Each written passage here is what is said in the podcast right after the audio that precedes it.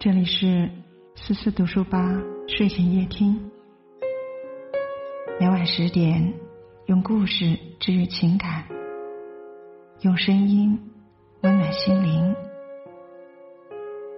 我们一起来听。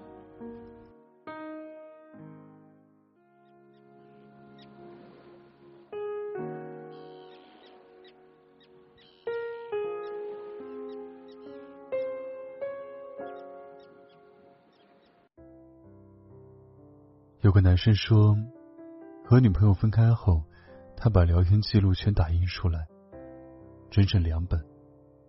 发现他说过三百四十五句晚安，五百八十六次想你，而他说过最多的词是对不起。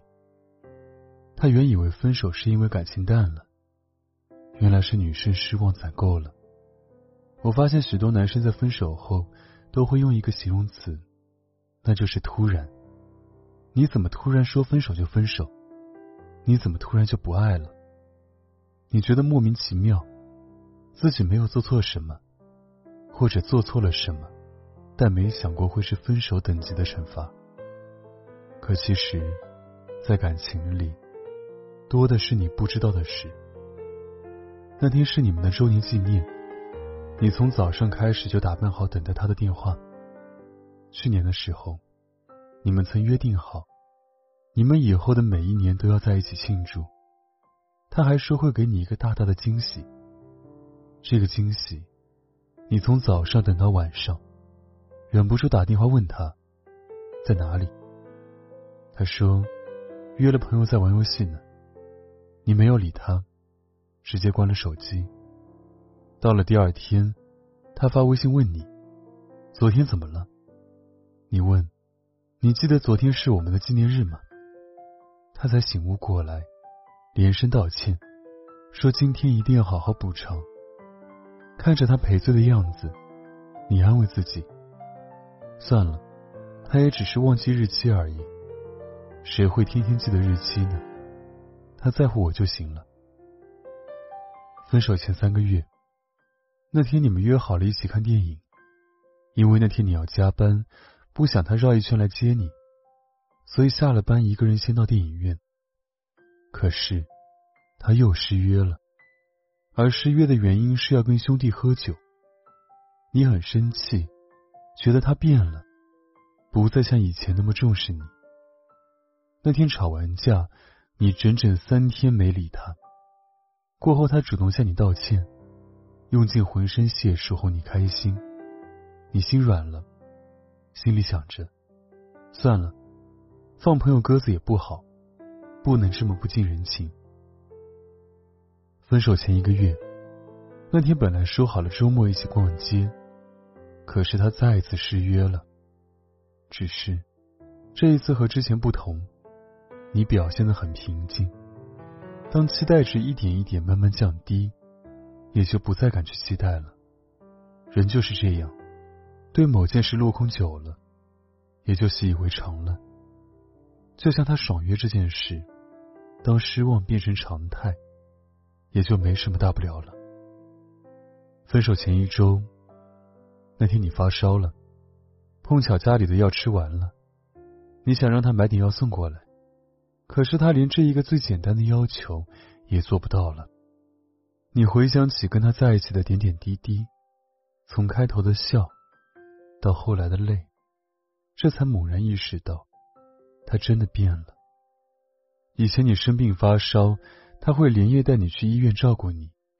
你说过想买的东西，他总会记得。就算是吵架了，他永远都是事先道歉，无论对错。可是现在呢，剩下的只有冷冰冰的言语和不耐烦的语气。分手前一天。那天你加班到很晚，刚好下雨，又忘了带伞。你希望他能来接你，可是打开手机，看到他发过来那段毫无感情的话，你扯了一下嘴角，把手机放回口袋，往前走。你已经不记得他有多久没来接你回家了。现在加班晚了，他也只是说了句“路上小心”。好吧，既然最需要你的时候不在，那么以后都不需要在了。在说出分手的那一瞬间，没有想象中的不舍，反而是一种前所未有的解脱。是的，我什么都可以自己来，什么都可以自己做，那还要你干什么？我不怕这个世界的兵荒马乱，我怕的是有了你，我还需要一个人苦苦跋涉，把自己磨砺成一个刀枪不入的女汉子。生活真的很累。可我也想要那么一个人包容我心里没长大的那块小柔软，就好比钢筋水泥建筑好的坚强，有时候也会像墙皮一样轻轻剥落。而我在这样的时刻是需要你的。如果你在这样的时候落荒而逃，那最好永远别回来了。如果不能成为我的铠甲，那你注定不是我的软肋。感情里。最怕的好像就是比较，因为曾经被用心喜欢过，所以更能意识到什么是不够爱了。对于女生来说，因为对两个人的感情还抱有期待，所以她会一直反复在心里修改自己的底线。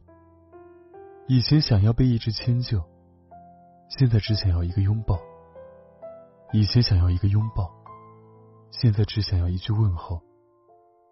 可惜很多男生。从来都没有发现，女生跟男生最大不同，那就是当矛盾、失望过去，在男生眼里，过去了就是过去了；而在女生眼里，每一次都是一道伤痕，需要疗愈。所谓失望这件事，其实就是期待的破裂。那些想过一起去做的事情也都忘了，所有想要得到的拥抱也丢了。放弃一个喜欢的人，真的是很久很久的过程。也不是说不喜欢了，只是觉得没有未来了。未来或许有一万种可能性，只是这个可能性里再也没有你。